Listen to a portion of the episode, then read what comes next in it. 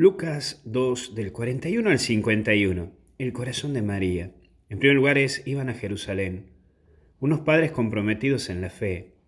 ¿Cuántos de nosotros aprendimos a través de nuestros padres por la fe o de nuestros abuelos? La fe da ese chispazo en la casa, en el hogar, y es por ello importante que los papás sean esos instructores cercanos en la fe a sus hijos. Sí, vos papá vos mamá, por favor, enseñale a rezar a tu hijo, a tu hija, compartí con ellos, hace mucho bien, te lo aseguro. Pero también es buscar a Jesús, y siempre nos cuesta esa búsqueda de Jesús.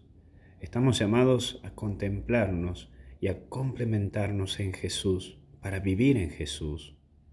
Por eso no te desanimes y trata de encontrar a Cristo que está más vivo que nunca. No deja de buscarte Él tampoco. Déjate sorprender por Él. Déjate encontrar por Él. Dios es vida y te quiere llenar a vos de su vida. Por eso está el corazón de María y es ese corazón pleno que tiene dolores, pero sana con amor.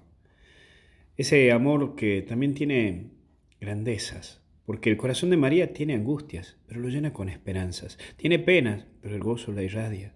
Tiene heridas, pero emana dulzura. Y tiene paz. Por eso María nos tiene en su corazón.